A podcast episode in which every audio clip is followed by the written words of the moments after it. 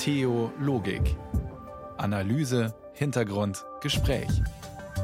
Ein Podcast von Bayern 2.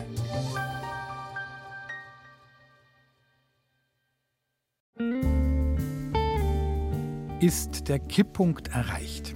Können Kirchengemeinden nicht mehr sich selbst am Leben erhalten, weil zu wenig mitmachen, weil zu viel weggespart wird, weil es keine Hauptamtlichen mehr gibt? Das fragen wir in der kommenden Stunde in Theologik und wir fragen, was passiert dann? Offenbar nicht unbedingt das, dass die Leute dann vernunftgeleitet, rational aufgeklärt leben. Fest steht, die evangelische Kirche in Bayern sucht dringend Leute, die mitmachen, damit überhaupt noch überall reguläre Kirchenvorstandswahlen stattfinden können und Kirchenvorstände leiten immerhin ehrenamtlich die Gemeinden. Fest steht auch, auch traditionelle kirchliche Tagungshäuser werden eingestellt. Bild Bad Rotenburg auf alle Fälle. Und was ist mit der Evangelischen Akademie in Tutzing? Sie hören Bayern 2 mit Theologik. Am Mikrofon ist Matthias Morgenroth und einer unserer Gäste ist heute Rainer Anselm. Er lehrt evangelische Theologie in München und war einer der wissenschaftlichen Beiräte für die Erstellung der sechsten Kirchenmitgliedschaftsuntersuchung, die im Herbst vorgestellt wurde, kurz KMU. Herr Anselm, als die Studie herauskam, da war Heulen und Zähneklappern in den Kirchen. Ein Ergebnis, die Kirchenbindung nimmt viel mehr und viel schneller ab als gedacht. Ja, das stimmt. Man hat es ja schon geahnt, nach Corona sind die Kirchen nicht mehr voll geworden.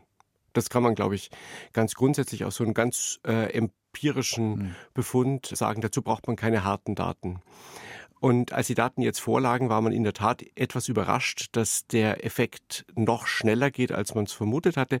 Allerdings, das ist auch breit im Verfahren der KMU erläutert, hat man die Stichprobe diesmal etwas anders gewählt, so dass sie ein realistischeres Bild abbildet der Gesamtbevölkerung, als es vorher war. Insofern muss man sagen, jetzt sehen wir relativ genau, was Sache ist, aber die Vergleiche zu den vorhergehenden Jahren und anderen Untersuchungen sind schwierig, weil eben die Datenbasis und auch die Stichprobe eine andere ist. Dann bleiben wir bei den Daten. In Zahlen, ich habe mir herausgeschrieben, 13 Prozent der Menschen in Deutschland lassen sich als kirchlich-religiös einstufen. 13 Prozent. Dazu kommt noch eine Gruppe von 25 Prozent sogenannte religiös Distanzierte. Was versteht man unter diesen beiden Gruppen? Ja, das ist eine komplizierte Diskussion, die auch relativ umstritten ist. Mhm. Also kirchlich-religiös sind, wenn man so will, die Hochverbundenen, die sich nicht nur sozial, sondern auch inhaltlich verbunden fühlen. Vielleicht am ehesten diejenigen, die auch zu einer Ortsvereinssitzung der SPD kommen, die, die nicht nur Mitglieder sind, sondern auch sich identifizieren und im Zweifelsfalle auch ansprechbar wären, etwas zu, zu übernehmen. Ob sie das dann nachher machen, das ist nochmal eine andere Frage, aber das ist, wenn man so will, der wirklich innere Kern. Mhm. Und die sogenannt religiös Distanzierten wären dann die, die ab und zu zur Kirche kommen? Mm, ja, oder auch vielleicht gar nicht zur Kirche äh, gehen, wobei der Kirchgang, da können wir vielleicht nachher nochmal ja. drüber sprechen, gar nicht so eine große Rolle spielt. Das sind die, die irgendwas damit anfangen können, aber nicht mit der Organisation selber, sondern deren Punkt ist, ja, okay, wenn ich das brauche, gerade in meiner Lebensführung, dann würde ich sagen, wende ich mich an die Kirche und nicht an den Verein der Freidenker. Aber ansonsten spielt es jetzt in meinem Leben mhm. eine nicht so große Rolle. Okay, dann bleiben wir nochmal bei den Zahlen. Wenn ich die jetzt korrekt zusammengezählt habe, dann komme ich auf 38 Prozent. Ähm, noch ein bisschen mehr zugespitzt, etwas mehr als ein Drittel der Menschen in Deutschland Deutschland, die noch mit den Kirchen etwas am Hut haben. Ist das jetzt die Rechnung? Ich glaube ja. Also so kann man es, glaube ich, sagen. Und ich würde sagen, das hat auch so eine Art ja, Küchentisch, Essbahn, Stammtisch-Evidenz. Ich glaube, das sollte ungefähr so hinkommen. Jeder Dritte ist darauf ansprechbar, so ja, mehr oder weniger.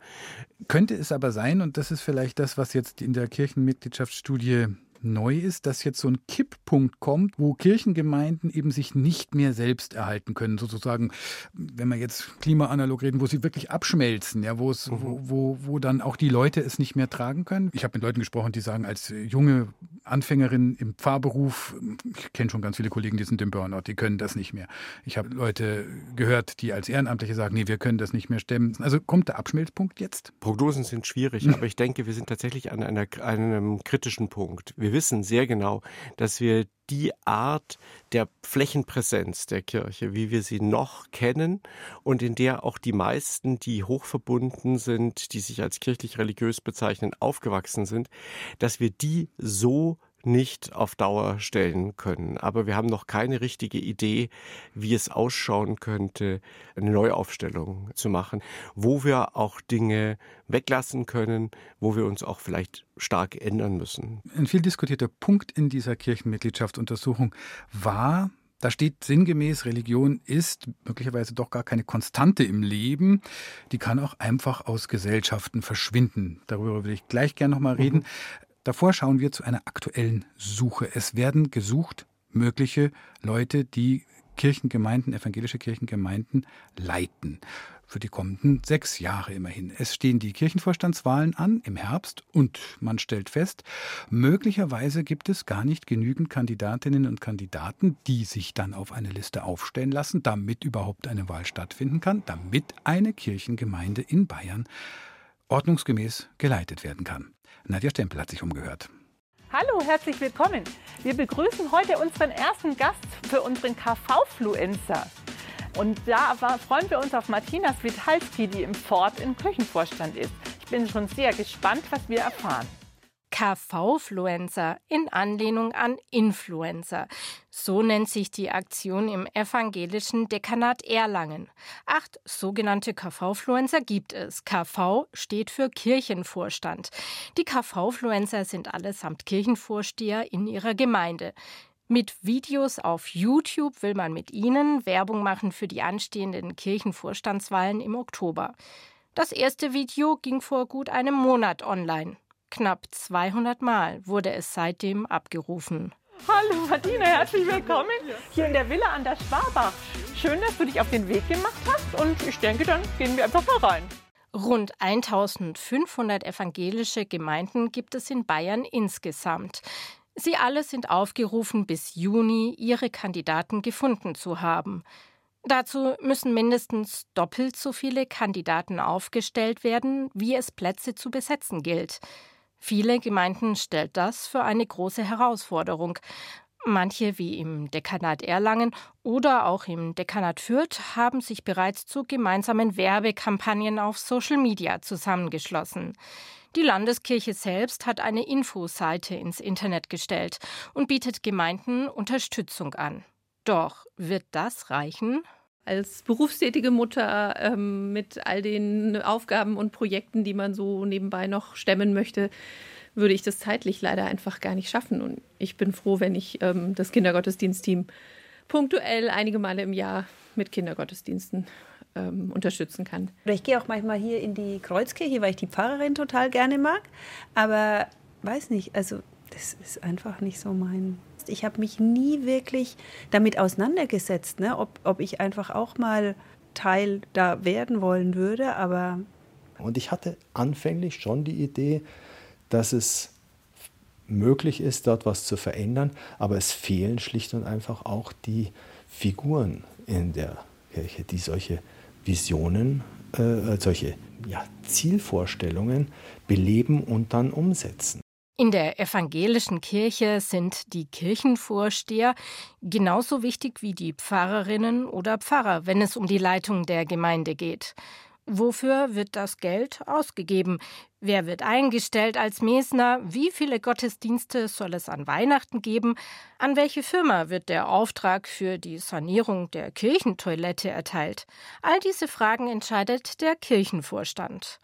Was passiert also, wenn nicht genug Kandidaten gefunden werden, wenn die Wahl nicht stattfinden kann? Die Landessynode hat bei der letzten Sitzung im Dezember bereits die Mindestanforderungen an die Wahl gesenkt.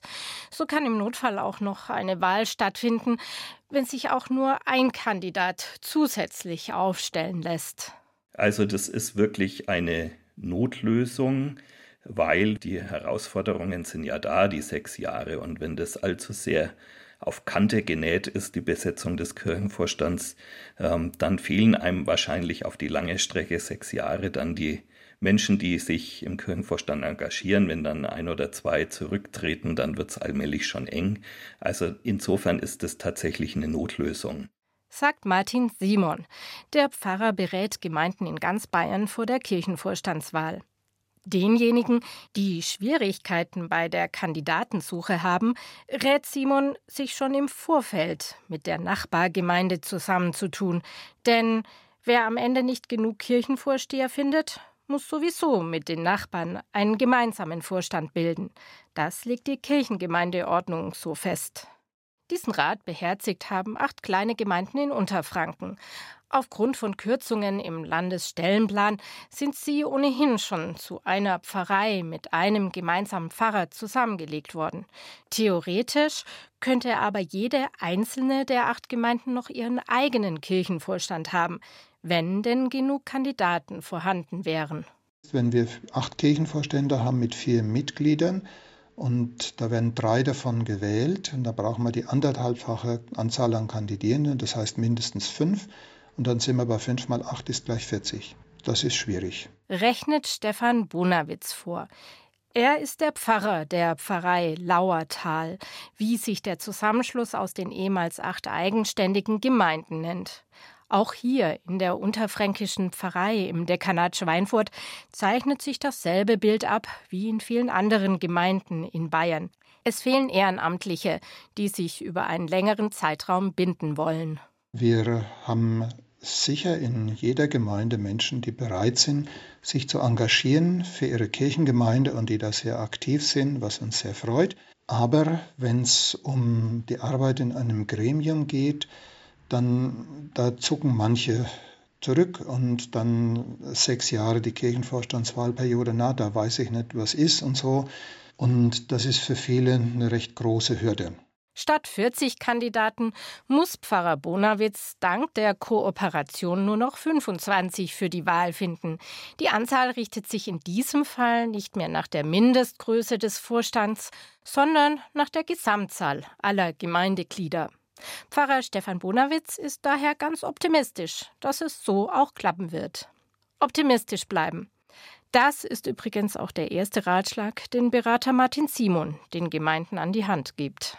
Das Ganze erstmal positiv angehen. Also wenn ich mit Trauermine und mit Skepsis losziehe, nach dem Motto, da findet sich eh niemand, ähm, dann wird es auch ganz besonders schwierig werden.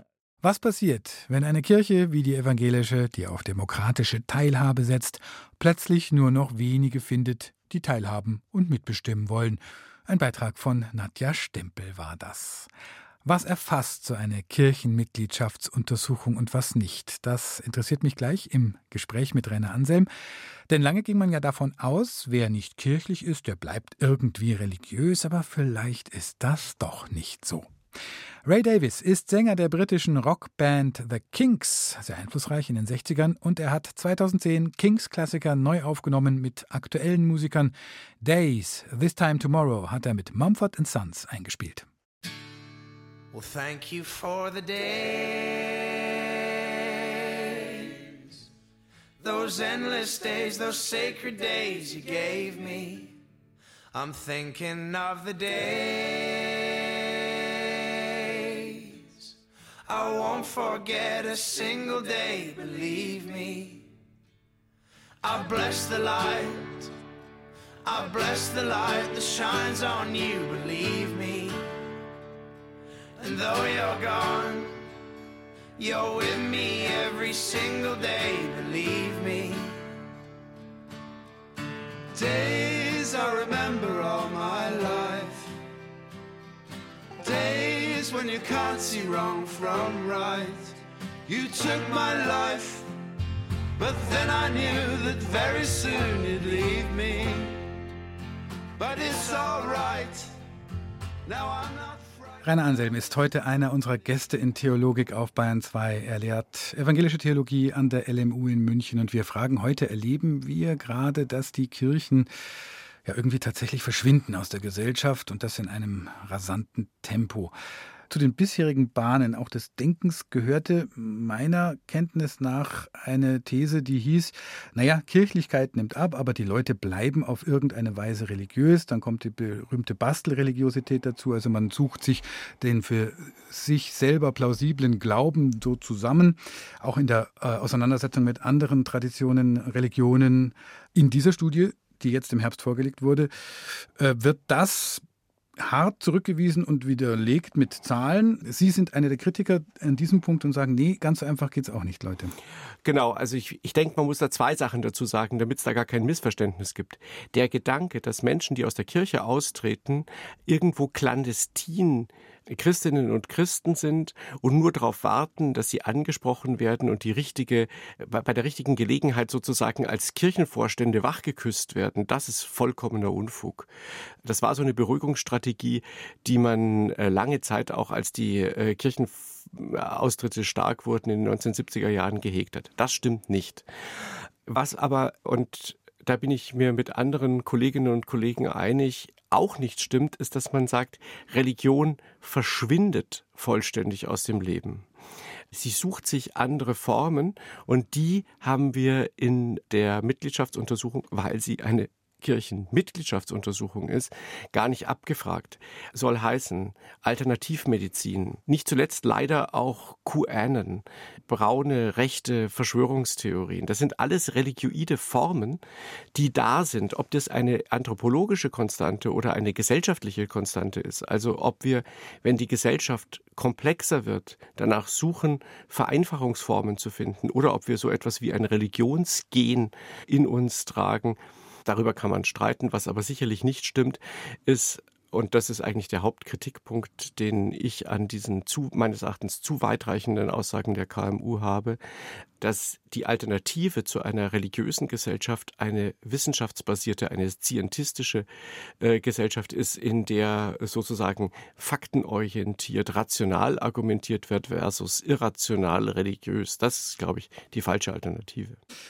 Sie haben da angemerkt, dass man gar nicht die richtigen Fragen möglicherweise gestellt hat, um das herauszufinden, was Menschen, und jetzt fehlt uns vielleicht das Vokabular, glauben, kann man auch nicht sagen, aber ja. wie würden Sie es denn nennen? Ja, das sind starke Überzeugungen, die ihre Handlungen leiten. Das kann ein völkisches Bewusstsein sein, das kann eine neopagane Religion sein, das kann aber eben auch Alternativmedizin sein. Das haben wir ja in der Corona-Krise bei den Querdenkern gesehen. Das ist ein ganz, ganz diffuses Feld, für das eben außerhalb der Kirchlichkeit oder der Hochreligiosität klar ist, dass es keine Reflexionsinstanzen gibt, die die Exzesse, ja, die Ausschläge richtig filtern. Aber danach zu fragen ist extrem schwierig. Und was hätte man gewonnen, wenn man feststellt, dass Menschen doch irgendwie religiöse Ahnungen haben oder eben bejahen würden, ja, es gibt da noch etwas, ich kann aber nicht sagen was? Also für die Kirche hätte man eigentlich gar nichts gewonnen, das muss man sagen. Mhm. Aber als für die Wissenschaft und für die Gesellschaft, glaube ich, ist es schon wichtig zu wissen, welche Leute sind als Religionskollektive wie ansprechbar. Und wen, mit wem habe ich es eigentlich zu tun? Und äh, da wäre es schon gut, wir würden äh, etwas präziser wissen, wie groß ist eigentlich die Anzahl derer, die sozusagen alternativ religiöse Überzeugungen teilt und die eben möglicherweise auch durch diskursive Praktiken, wie unsere Gesellschaften sozusagen sich steuern, nicht mehr ansprechbar sind. Und als Sozialethiker und jemand, der viel in politisch-ethischen Fragen unterwegs ist, interessiert mich das natürlich brennend. Das muss eine Kirchenmitgliedschaftsuntersuchung nicht leisten, aber sie sollte dann auch nicht sagen, dass es das nicht gibt. Mhm. Jetzt habe ich mir gedacht, jetzt vielleicht freuen Sie sich, dass es vielleicht doch gar nicht so klare Verhältnisse sind, da die, die, die Kirchenleute und da die dann nichts glauben, sondern dass die, dass die Methodik vielleicht äh, ein Großteil von Menschen ausblendet, die doch von sich sagen würden, ja, da ist irgendwas, da, da glaube ich an irgendwie was, aber es kommt mir jetzt fast so vor, als würden sie diese Form von frei herumschwebender Religiosität als eher gefährlich äh, bezeichnen oder einschätzen jetzt. Also weil eben extra Diskurse, Bubbles mhm. Blasen. Genau. Also ich würde auch sagen, das ist, also Religion ist nicht immer nur niedlich und immer nur schön, sondern Religion kann eine ganz, ganz große Schattenseite haben, wenn sie nicht richtig domestiziert wird. Da genauer hinzuschauen, präziser Bescheid zu wissen, ist wissenschaftlich interessant und politisch und gesellschaftlich unbedingt notwendig. Und meine Sorge ist ein bisschen, dass wir sagen, also die Menschen sind nicht mehr kirchlich religiös, sie sind einfach dann nur normal. Und dann sehen wir nicht, wie die sich in einer anderen Weise religiös, überzeugungsbasiert, ideologisch ähm, zusammenrotten und auch radikalisieren. Was bedeutet das jetzt für die Kirchen? Sie haben vorhin schon angedeutet, eher wenig, aber äh, Also irgendwie eher- ist ja auch nicht nur eine eigene Blase und Gruppe oder Genau. vielleicht doch. Also eher wenig im Blick auf die Frage, kann ich Leute wieder zu Kirchensteuerzahlern machen? Also sagen wir es mal so relativ banal und ganz schlicht. Es bedeutet, wenn man sich, und das denke ich, gilt eigentlich für alle, äh, die hauptamtlich in der evangelischen Kirche zumindest, aber auch in der katholischen Kirche engagiert sind, wenn man sich der Gesellschaft verantwortet fühlt, dann steht da eine Riesenaufgabe vor uns, nämlich wir müssen irgendwie mit geringeren Ressourcen versuchen, wie soll ich sagen, diese Anfälligkeit für Komplexitätsreduktion, für einfache Lösungen aufzunehmen, zu binden und in einer gewissen Hinsicht auch zu absorbieren, dass sie nicht gesellschaftsschädlich wird. Da arbeiten alle großen zivilgesellschaftlichen Institutionen, die sich in der Demokratie verorten, zusammen. Aber die Kirchen haben da meines Erachtens eine ganz herausgehobene Rolle, weil sie um die Gefährlichkeit von Ideologien und starken religiösen Orientierungen, aber weil sie auch um die Gefährlichkeit von Vereinfachungen wissen. Also es gibt sozusagen eine kulturelle Aufgabe, die geleistet werden Ja. sollte irgendwie ihrer Genau. Ansicht nach. Und die interessanterweise von den Kirchenmitgliedern in der Kirchenmitgliedschaftsstudie auch gesagt wird. Für mich ist die überraschendste Zahl, dass durch die Gesamtbevölkerung, nicht nur im Blick auf die Kirchenmitglieder mit kleinen Ausschlägen, über 85 Prozent sagen, zum Christsein gehört unbedingt dazu, anständiger Mensch zu sein. Das ist ein irrsinniger Kapitalvorschuss, aber gleichzeitig eine unglaubliche Hypothek. Was heißt das eigentlich, anständiger Mensch? Da kommt jetzt auch die Missbrauchsdiskussion mit rein, die natürlich dann großen Zeigefinger macht und sagt, Ja. ja, großes Problem, so, so, so anständiger Mensch Genau. ist man per se auch nicht in der Kirche. ne? Genau, genau. Also das ist zumindest nicht garantiert, dass man, wenn man in der Kirche ist, gleich anständiger Mensch ist. Jetzt hat sich aber dann doch noch was verändert, vielleicht zum Abschluss unserer Diskussion.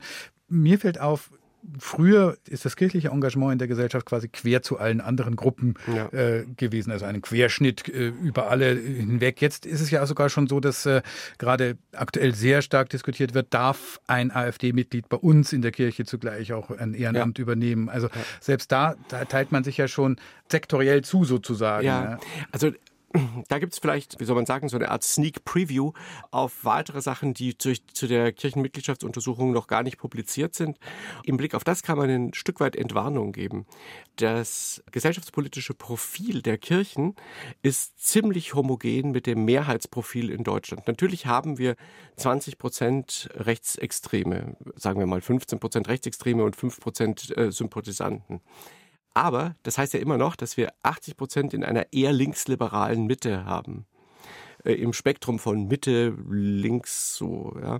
Und das deckt sich ziemlich genau mit den Erwartungen an Kirche und auch mit denen, die in der Kirche Mitglied sind. Also insofern muss man sagen, das Nicht-Bubble-Sein, also die Repräsentativität im Blick auf grundlegende gesellschaftliche Überzeugungen der Kirche, ist sehr viel besser als das ausschaut, wenn man sagt, wir haben nur 35 Prozent harten Kern der Kirchenmitglieder. Das finde ich selber auch einen sehr interessanten Befund erstmal. Der ist noch ganz neu. Ich weiß, kenne den selber auch jetzt erst seit ein paar Tagen. Und wir werden darüber nachdenken müssen, was das eigentlich heißt. Und wenn darüber nachgedacht ist, dann sprechen wir vielleicht weiter. Das war Professor Rainer Anselm, evangelischer Theologe an der LMU in München, wissenschaftlicher Beirat der aktuellen Kirchenmitgliedschaftsuntersuchung KMU. Bayern 2 am Montagabend mit Theologik, der Sendung über Gott und die Welt. Hier sind die Beatles Come Together. Da muss ich nicht viel zu sagen.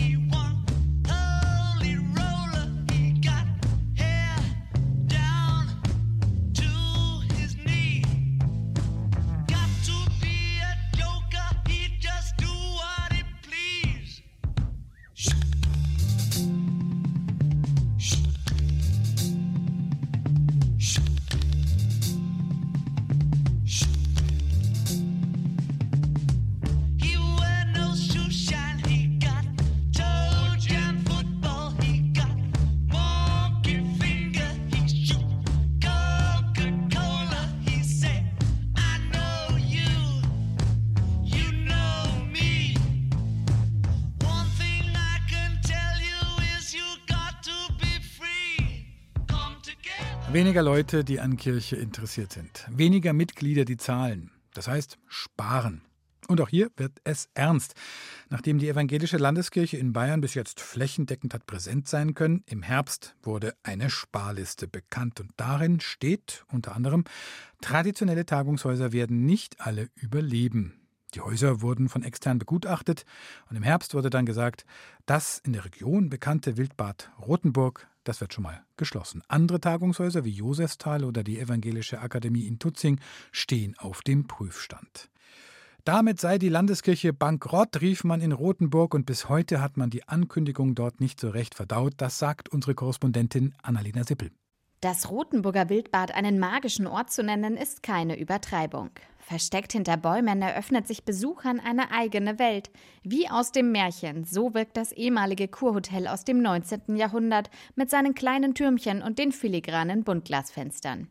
Für Wolfgang Schumacher, der das Wildbad seit sechs Jahren leitet, ist das Wildbad der schönste Arbeitsplatz in der ganzen Landeskirche. Kein Scherz, weil ich äh, bin jeden Tag, wenn ich hierher komme, äh, sage, Wolfgang, es ist schön, dass du hier arbeiten darfst. Doch das wohl nur noch bis Mitte nächsten Jahres. Denn nur noch bis Juli 2025 solle der Gästebetrieb hier noch aufrechterhalten werden. Das sei schwer zu verdauen. Gerade weil viele Menschen, die bei uns arbeiten, schon über 20, manche über 30 Jahre hier arbeiten, ist es ja auch ein Lebensort, der ja nicht nur kurzzeitig hier zum Geldverdienen da ist, sondern die Leute haben sich auch inhaltlich auf dieses Haus eingelassen. So wie Nora Heise, die hier im Wildbad nicht nur die Pressearbeit macht. Ich habe aber das besondere Privileg, dass ich noch eine zweite Arbeitsstelle hier habe und bin ab und zu im Service tätig und äh, mache das Sonntagscafé. Sie erinnert sich gut an den Moment, als alle hier von den Schließungsplänen erfahren haben. Ein ganz emotionaler Moment. Also wir waren, muss ich sagen, alle sehr, sehr doch überrascht von der Entscheidung, denn äh, sie hat uns im Grunde erreicht am Ende eines extrem erfolgreichen Jahres. Also das machte das Begreifen dieser Entscheidung eigentlich noch schwieriger. Das Wildbad ist für sie nicht nur ihre Arbeitsstelle, sondern ein Ort voller schöner Erinnerungen. Auch an besondere Menschen wie ihren Lieblingsgast. Seinen echten Namen kennt sie nicht, aber dank seiner Vorliebe für eine bestimmte Weinsorte hat er schon lange einen festen Spitznamen. Herr Tauberschwarz kommt jeden Sonntag mit dem Fahrrad aus Rothenburg angefahren, kommt zum Konzert und holt sich immer einen kleinen Boxbeutel Tauberschwarz. Und wenn ich ihn kommen sehe, dann weiß ich schon, dass, dass ich den Wein schon mal rausstellen. Diese Freude daran und zu sagen, Sie sind ja ein Engel. Also ich freue mich jedes Wochenende, wenn ich kommen kann. Ich bin sonst ganz allein, ich habe sonst niemanden. Und das sind so die Momente, die einem dann wirklich auch ans Herz gehen. Momente, die einem hier im Wildbad ans Herz gehen, hat auch Christine Biermann zuhauf erlebt. Sie ist in Rothenburg aufgewachsen. Ich bin als Kind schon hier an der Tauber entlang geklettert und wir haben unsere Versteckspiele hier gemacht. Und auch jetzt komme ich mit Nachbarinnen immer zweimal im Jahr auf jeden Fall zum Frauenfrühstück.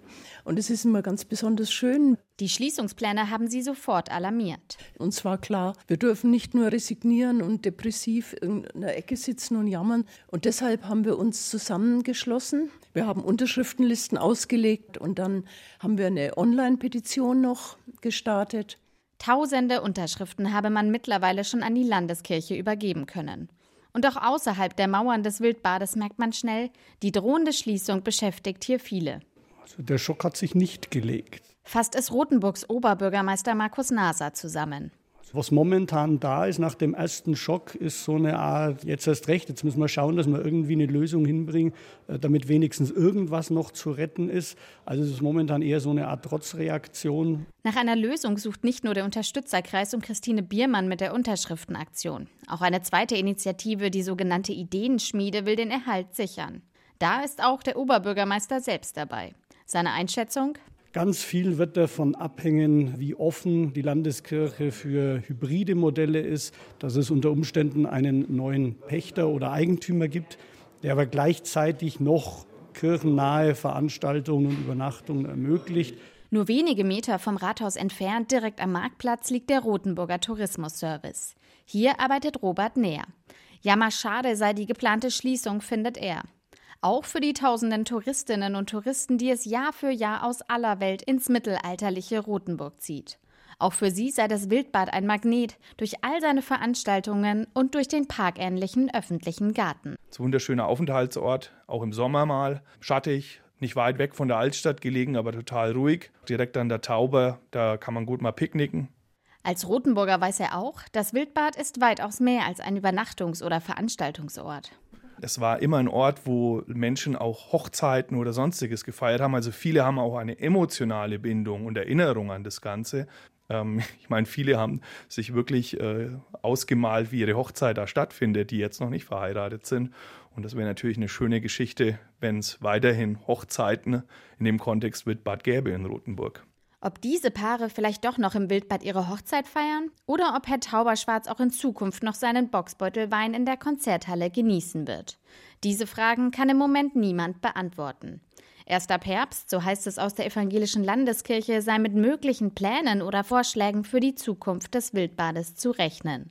Weitaus mehr als ein Tagungsort, eben auch ein Herzensanliegen. Aber wer soll das noch zahlen? Udo Hahn ist Direktor der Evangelischen Akademie in Tutzing und mit ihm spreche ich gleich. Hier ist Frazee Ford auf Bayern 2, Singer-Songwriterin aus Kanada. You Got Religion. You got religion when you got the fear. Uh-huh.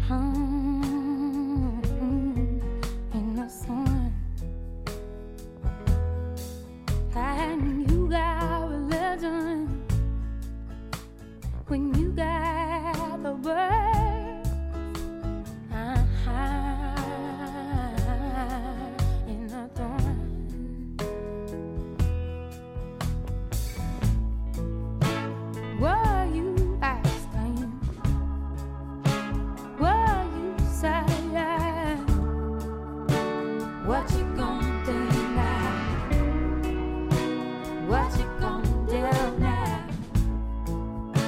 Stand in your garden, rain and the flowers, Aretha singing. Mal weiter gesponnen, was vorhin Rainer Anselm gesagt hat. Ein Drittel der Leute hat überhaupt noch was mit Kirche am Hut. Und der Kipppunkt ist jetzt oder bald erreicht, an dem sich Kirchengemeinden nicht mehr so recht selbst erhalten können. Dann heißt es den Gürtel enger schnallen und sich aufs Kerngeschäft, wie so schön heißt, besinnen. Was aber ist bei Kirche Kerngeschäft? Seelsorge und Gottesdienst vor Ort? Religionsunterricht oder religiöse Bildung? Das Bewusstsein in der Gesellschaft wachhalten, dass es noch mehr gibt im Leben als funktionieren? Hm, gar nicht so einfach zu beantworten. Bildung, Diskurs fördern, ethische Fragen debattieren, Multiplikatoren sensibilisieren. Das ist auch Kirchenauftrag. Das würde vielleicht Udo Hahn sagen. Der ist seit über zehn Jahren Direktor der Evangelischen Akademie in Tutzing am Starnberger See. Und wer die nicht kennt, es handelt sich um ein Schloss mit Park am See, umgebaut nach dem Zweiten Weltkrieg zu einer Tagungsstätte. Recht feudal, kann man sagen. Nein, feudal ist es nicht. Es ist ergänzt worden um eine Rotunde, einen parlamentarischen Raum, der sozusagen unseren Bildungsauftrag abbildet, skizziert, nämlich Orientierung. Es ist gut, solche Räume zu haben, weil sie auch etwas mit Menschen machen. Bildungsprozesse in diesen Räumen laufen anders, als wenn man irgendwo sitzt, wo mhm. man halt hofft, nach zwei Stunden wieder wegzukommen. Also unter hohen Bäumen mit Blick auf den See äh, lernt sich's besser. Ja, das macht etwas mit den Menschen, die der intellektuellen Anregung wegen nach Tutzing kommen, in die Evangelische Akademie. Aber das Komplementärprogramm, das Leben auf Zeit im Schloss, die Bioqualität unseres Restaurants in der Verpflegung, äh, das sorgt dafür, dass Menschen einfach aufgeschlossener sind für das Miteinanderreden, das Weiterdenken, das Vorausdenken, gerade dort, wo es äh, kontrovers auch zugeht. So, jetzt haben wir es ja schon gehört. In der evangelischen Landeskirche wird massiv gespart. Wir haben auch gerade schon das Beispiel gehört, was passiert, wenn ein Tagungshaus Wildbad Rotenburg in dem Fall geschlossen wird. Da geht es ja sehr konkret zur Sache. Die Evangelische Akademie in Tutzing hat noch, kann man das so sagen, Bestandsgarantie bis 2030. Aber das sind halt auch nur noch sechs Jahre. Haben Sie Angst um Ihr Haus, Herr Hahn? Nein, ich habe keine Angst um die Evangelische Akademie Tutzing. Das Haus ist der einzige Häuserstandort im Bildungsbereich in Südbayern. Dass die Kirche nur das Geld ausgeben kann, was sie einnimmt, ist nachvollziehbar. Mhm. Sie investiert nach wie vor sehr viel. Die äh, Überlegungen, die jetzt stattfinden sollen, stehen unter der Überschrift, wir sollen effizienter werden, wir sollen mehr Zielgruppen erreichen und das Themenspektrum noch ausweiten. Das spricht ja eigentlich für eine Investition und nicht für Sparmaßnahmen. Mhm. Die kirchlichen Zuschüsse sind seit Jahren stabil. Das ist eine sehr gute Nachricht. Mhm. Aber Stabilität heißt, wir müssen selber mehr erwirtschaften. Denn Löhne, Gehälter steigen, sonstige mhm. Ausgaben gerade in den letzten drei Jahren. Das heißt, wir haben 500.000 Euro durch Einsparungen und zusätzliche Maßnahmen gut gemacht, die wir eigentlich von der Kirche bräuchten.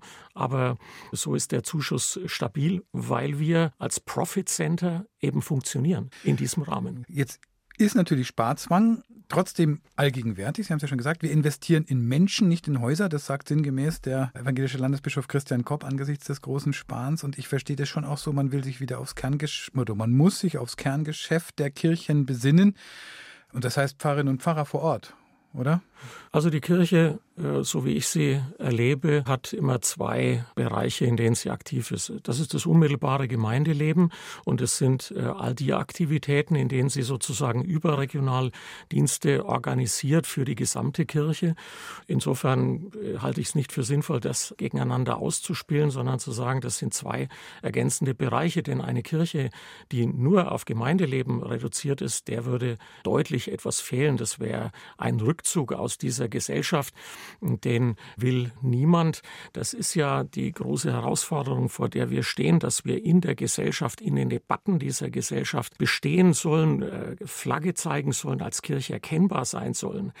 Da ist die Entscheidung, die jetzt getroffen wurde, rund um die Häuser, eine aus meiner Sicht eine Engführung. Herr Hahn, mal konkret gefragt, was geht denn verloren? Was würde denn verloren gehen, sagen wir es mal so, wenn es keine evangelische Akademie gäbe, keine Akademiearbeit, egal wo?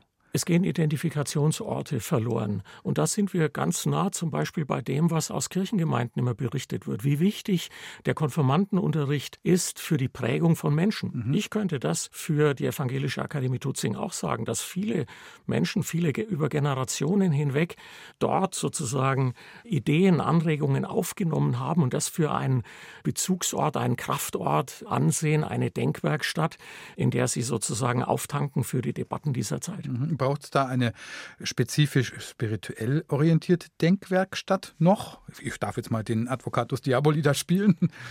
Die Entscheidung rund um die Häuser heißt ja, dass wir eine Verschiebung haben hin zu Spiritualität und Jugend. In der Landessynode selber äh, ist gesagt worden, dass diese Veränderung nicht im Einklang steht mit dem bestehenden Bildungskonzept. Erwachsenenbildung und insbesondere die Diskursbildung, für die die Evangelische Akademie Tutzing steht, ist deutlich nachgeordnet. Zugleich will aber niemand sich aus diesen Feldern zurückziehen. Das sagt auch der Landesbischof, das sagen viele andere. Also braucht man solche Orte. Wir sind ein Ort des Vertrauens für all jene, die sonst mit Kirche wenig am Hut haben, aber sich mit Kirche in dem gesellschaftlichen Diskurs verbinden und umgekehrt für die Kirche eine Chance, mit zivilgesellschaftlichen Akteuren in Berührung zu kommen, was in vielen anderen Bereichen ja gar nicht möglich ist. 40 Prozent unserer Gäste haben keine Kirchenbindung. Also in einer Zeit, in der die Kirche an Vertrauen verliert, sind wir ein Ort des Vertrauens, an den Menschen kommen und darauf vertrauen, dass sie aus diesen Dialogen, aus diesen Diskursen etwas mitnehmen. Dialoge, wissenschaftliche Dialoge zu Fragen der Zeit. Der ganze Themenbogen von Politik über Wirtschaft, Kultur, mhm. Medien, Theologie, Philosophie, Medizin, Bioethik, das alles äh, spielt bei uns eine Rolle. Also mhm. wir sind ein interdisziplinär zusammengesetztes Team, das die großen Fragen, mit denen sich die Menschen beschäftigen, herunterbrechen, dass man an einem mhm. Wochenende sich schlau machen kann, um dann dort, wo man zum Einsatz kommt, hauptehrenamtlich oder nebenamtlich mhm. oder sonst wie nur aus Interesse mitreden kann. Wir wollen ja Meinungsbildung möglich machen. Darüber hinaus können Sie uns ja deutlich auch mit Angeboten im Netz finden. Durch die Digitalisierung können wir die Ergebnisse unserer Arbeit viel besser sichern, als das noch vor Jahren der Fall mhm. war. Aber das, was unser Haus ausmacht, ist die persönliche Begegnung. Der persönliche Austausch ist ein echter Mehrwert in den Bildungsprozessen. Sich Videos herunterzuladen ist das eine. Ich informiere mich. Aber Orientierung entsteht aus dem Gespräch, aus der Begegnung. Und deshalb hat unser Haus noch eine große Zukunft vor sich. Mhm. Sagen Sie, müssen Sie sagen als Direktor, wenn ich das mal so unterstellen darf. Herr Hahn, wir haben vorher eingangs in der Sendung ausführlich über die Ergebnisse der Kirchenmitgliedschaftsuntersuchung gesprochen vom vergangenen Herbst. Und eines der Ergebnisse ist ja auch, dass möglicherweise Kirche so rasant an gesellschaftspolitischer, überhaupt gesellschaftlicher Bedeutung verliert, durch verschiedene sich selbst verstärkende Effekte, dass es dann gar nicht mehr plausibel ist, warum es einen solchen Ort, einen extra Bildungsort, unabhängig vom Staat, der ja auch Schulen, Universitäten und sowas hat, braucht. Sehen Sie da in eine Zukunft, in der Kirche an Relevanz so weit verliert? Wenn man die Ergebnisse der Kirchenmitgliedschaftsuntersuchung anguckt, dann kommen da sehr unterschiedliche Dinge zum Vorschein. Und ich glaube, wir müssen aufpassen, dass wir nicht das eine gegen das andere ausspielen. Denn die Menschen, die da befragt wurden, sagen sehr wohl, dass die Kirche eine Rolle in dieser Gesellschaft, wenn es um Themen Soziales, Gerechtigkeit, Orientierung geht, mhm. spielen soll. Wo soll das diskutiert werden. Die Evangelische Akademie Tutzing hat über mehr als sieben Jahrzehnte hier eine Expertise. Es ist ein Ort, an dem der Diskurs bisher in einer Weise entwickelt wurde, dass eben viele aus der Zivilgesellschaft dort auch teilgenommen haben, sich mit Kirche verbunden haben, um diese Perspektiven auch aufzunehmen. Würde man so einen Ort komplett aufgeben, wie gesagt, ich sehe das nicht, würde die Kirche Amputation betreiben. Nun kann man immer sagen, was sie sich nicht leisten kann, das fällt dann eben weg. Aber man muss eben auch wissen, dass das ein Rückzug aus der Gesellschaft ist. Sagt Udo Hahn, Direktor der Evangelischen Akademie in Tutzing. Sie hören Bayern 2 und Sie hören Joy Dinalani, Tochter eines Südafrikaners und einer Heidelbergerin. It's been a long while since I seen that smile that once got a hold on me. I got a villa out by the sea where nobody be except you and me. And I'm gonna be your surprise.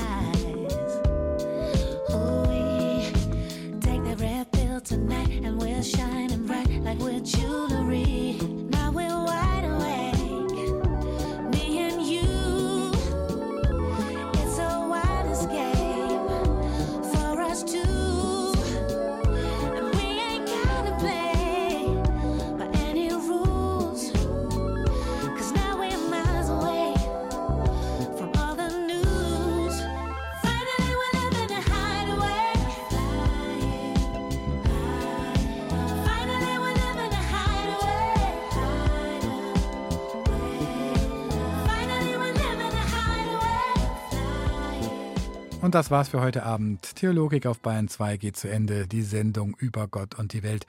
Heute mit einem konzentrierten Blick auf die evangelische Kirche in Bayern. Und die Frage, was, wenn die gesellschaftlich-kulturelle Verantwortung einer Religionsinstitution wie der Kirche nicht mehr wahrgenommen werden kann? Was ist dann? Das wird uns noch länger beschäftigen. Am Mikrofon war Matthias Morgenroth und das letzte Wort hat heute der Schauspieler Axel Milberg. Wer Tatort schaut, er ist Kommissar Klaus Borowski. Und an Axel Milberg gehen heute unsere Gretchenfragen. Was glaubst du? Überall wird angebetet ein unsichtbarer Gott, der den Menschen Angst macht, den noch niemand gesehen hat, und der wird verehrt. Und wenn wir aber das Sichtbare uns anschauen, nämlich die Natur um uns herum, die Erde, da ist für mich das, was wir anbeten sollten und was geschützt werden muss und was das Wunder ist. Was liebst du? Ganz persönlich natürlich die Kinder, meine Frau. Da ist ein Gefühl, wenn ich, sagen wir mal, mit der Titanic untergehen würde und auf dem Floß ist noch ein Platz, würde ich sagen, nimm sie oder rettet ihn. Wir haben vier Söhne. Ich äh, habe lange gelebt. Das heißt, die Überwindung der Ich-Bezogenheit, des Egoismus, das ist das Erlebnis der Liebe. Was hoffst du? Ich hoffe für die Welt, ich hoffe für die Politik, ich hoffe für die Vernunft, ich hoffe für die Natur, für die Umwelt. Ich hoffe. Und der letzte Gedanke vor dem Einschlafen? Hoffentlich wache ich nicht wie so oft zwischen zwei und vier auf, sondern kann gut durchschlafen.